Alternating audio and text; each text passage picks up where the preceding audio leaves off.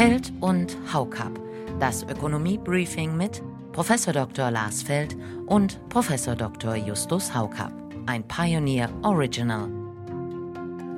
Also ich bin da äußerst skeptisch, dass wir dieses Geschäftsmodell in zehn Jahren überhaupt noch sehen werden. Karstadt Kaufhof ist eine lange Geschichte des Sichtums. Das äh, Ganze ist im Grunde tot.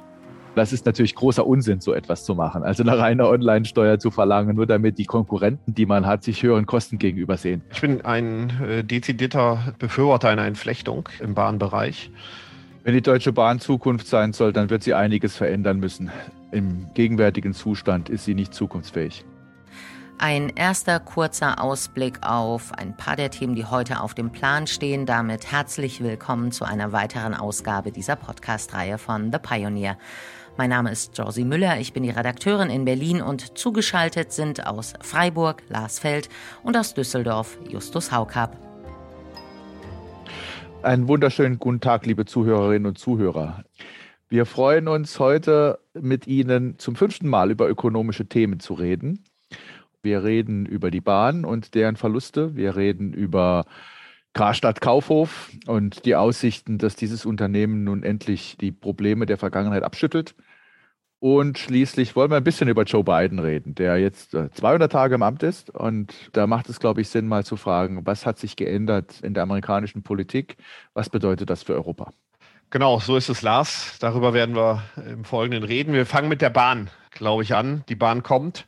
Ja, die Bahn kommt und an Bord ist jetzt auch die Halbjahresbilanz gewesen dominiert von roten Zahlen. Der Verlust liegt bei rund 1,4 Milliarden Euro. Das ist zwar deutlich weniger als voriges Jahr, aber ein wirtschaftliches Erfolgsmodell ist die Bahn auch ohne Corona nicht. Herr Haukapp, das Thema ist ja Ihr Beritt. Sie sagen, die Bahn habe einfach zu viele Geschäftsbereiche, da fehlt der Fokus. Ja, es gibt, äh, wenn man das mal aufsplittet, mindestens vier oder sogar noch mehr Bereiche. Es gibt die Fracht, also den Güterverkehr, es gibt den Nahverkehr, äh, den Fernverkehr und es gibt den ganzen Infrastrukturbereich. Der äh, Fernverkehr ist immer schwierig, sage ich mal so. Hier sehen wir aber auch, dass, glaube ich, der Wettbewerbsdruck teilweise durch die Busse der Bahn ganz gut getan hat, manche Bereiche im Service ähm, zu verbessern. Und insgesamt ist so ein bisschen das Dilemma, dass die Bahn sehr, sehr viele Geschäftsbereiche gleichzeitig bedient und dadurch der Fokus schnell verloren gehen kann. Am eklatantesten ist es sicherlich bei DB Schenker, internationale Logistik in 150 Ländern der Welt. Und von daher wäre sicherlich auch nochmal neu nachzudenken, und das wird ja nach der Bundestagswahl todsicher kommen, insbesondere wenn die Grünen an der Regierung beteiligt sein sollten, die ja immer schon für eine Entflechtung im Bahnbereich waren, werden wir hier noch eine spannende Diskussion erleben. Und ähm, ich bin auch durchaus einer Entflechtung positiv gegenüber äh, gestimmt. Ich glaube, das würde mehr Probleme lösen, als es Probleme bringt bei der Bahn. Oh ja, Justus, danke für den Überblick, denn äh, ich weiß nicht, ob das die Zuhörer, die Zuhörerinnen noch immer so auf dem Schirm haben, was die Bahn so alles macht. Aber wenn ich das mir anschaue, habe ich den Eindruck, weil du sagst, der Wettbewerb durch die Busse hätte der Bahn gut getan und sie hätte ihren Service verbessert. Also man erlebt mit der Bahn wundervolle Geschichten, wo man sich fragt, wie kann das eigentlich passieren? Das erlebt man in anderen Ländern nicht. Und da muss ich mir dann immer anhören von ähm, Leuten, die bei der Bahn arbeiten.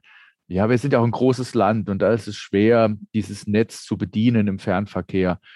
Also wenn ich mit dem TGW unterwegs bin in Frankreich, in einem, in einem ähnlich großen Land, habe ich weniger Probleme. Und man muss sagen, Japan ist ein großes Land und hat überhaupt keine Probleme. Da werden Sekundenverspätungen angezeigt. Ja, bei uns muss man langsam auf Stundentakte gehen, statt auf Minutentakte. Also ich weiß gar nicht, wo du das hernimmst, dass das zu Verbesserungen geführt hat. Bei den Verspätungen hast du recht, hast nicht, aber ich, äh, vielleicht erinnerst du dich noch, dass es, ähm, bevor es die Busse gab, noch nicht mal Wi-Fi in der Bahn gab.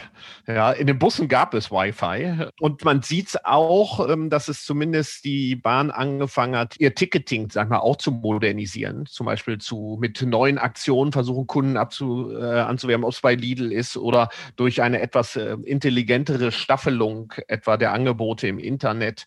Das würde ich als interpretieren als Zeichen dafür, dass das Wettbewerb auch von Seiten der Busse war. Ich gebe aber völlig recht. Also bei den Verspätungen, ich kenne keinen, der sagt, die Bahn ist mir immer zu pünktlich. Also von daher, das stimmt, da gibt es nach wie vor ein großes Defizit. Der Deutschland-Takt ist ja das, was geplant ist. Das soll angeblich alles verbessern demnächst, dass also in ganz regelmäßigen Abständen zu festen äh, Slots im Halb- oder Ganzstundentakt die großen Knotenpunkte an- und abgefahren äh, werden. Das ist natürlich auch nochmal eine Riesenumstellung. Die Verspätungen sind das, was viele frustrieren, ist mein Eindruck, auch wenn ja, sagen wir, im Automobilverkehr es ja auch nicht ohne Staus abgeht. Ja, absolut. Natürlich auch im Flugverkehr nicht. Und äh, die Busse sind auch immer wieder mal verspätet, das sehe ich ja. Aber im Grunde müsste doch die Bahn da viel besser performen, wenn man das auch mit anderen Ländern vergleicht. Da bin ich sehr unzufrieden, was diese Verspätungen anbetrifft. Dass sie das gar nicht in den Griff kriegen, ist einfach erstaunlich, ja. Aber ich würde gern was anderes nochmal fragen. Ich weiß ja, dass du dich mit Netzökonomien intensiv auseinandergesetzt hast äh, in den letzten 30 Jahren, ja, glaube ich schon. Ja, ja. Und ein Punkt, den ich immer mitgenommen habe, ist die Frage, inwiefern es nicht doch Sinn macht, die Infrastruktur, also insbesondere das Netz, das ja, dieses Problem der Netzwerkökonomien ja besonders hat, zu trennen vom eigentlichen Bahnbetrieb.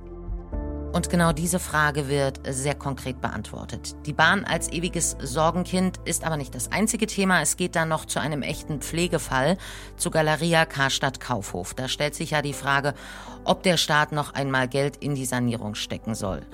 Und dann gibt es einen großen Sprung. Es geht noch in die USA. Es wird Bilanz gezogen. Joe Biden ist jetzt seit 200 Tagen im Amt. Womit hat er in ökonomischer Hinsicht überrascht? Und was zu erwarten, insbesondere im Bereich der Steuerpolitik, aber auch hinsichtlich der Inflationsentwicklung. In ganzer Länge hören Sie diese Folge als Teil unserer Pioneer-Familie. Alle Informationen dazu finden Sie auf thepioneer.de. Wir würden uns freuen, wenn Sie mit an Bord kommen. Feld und Haukap, das Ökonomie-Briefing mit Prof. Dr. Lars Feld und Prof. Dr. Justus Haukap, ein Pioneer Original.